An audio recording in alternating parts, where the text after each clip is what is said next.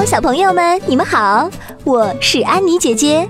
你们可以添加我的微信号“晚安宝贝”，我们一起听故事吧。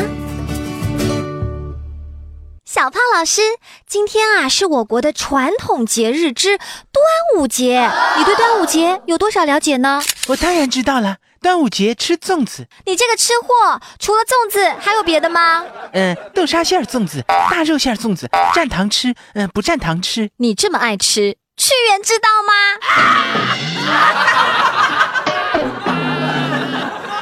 今天是端午节，你了解端午节吗？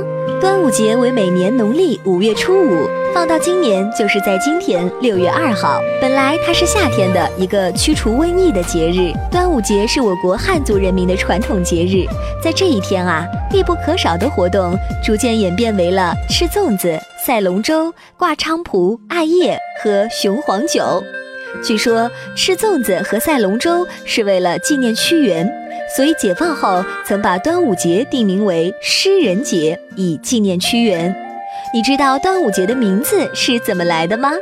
端字有初始的意思，因此端午就是初五。而按照历法，五月正是五月，就是中午的午，因此端午的午字就从原来五月的午，渐渐演变成了现在的端午。小朋友们，如果你们喜欢我的故事，记得收藏我哦。我会在每周二、四、六晚上的十八点更新。我是安妮姐姐，拜拜。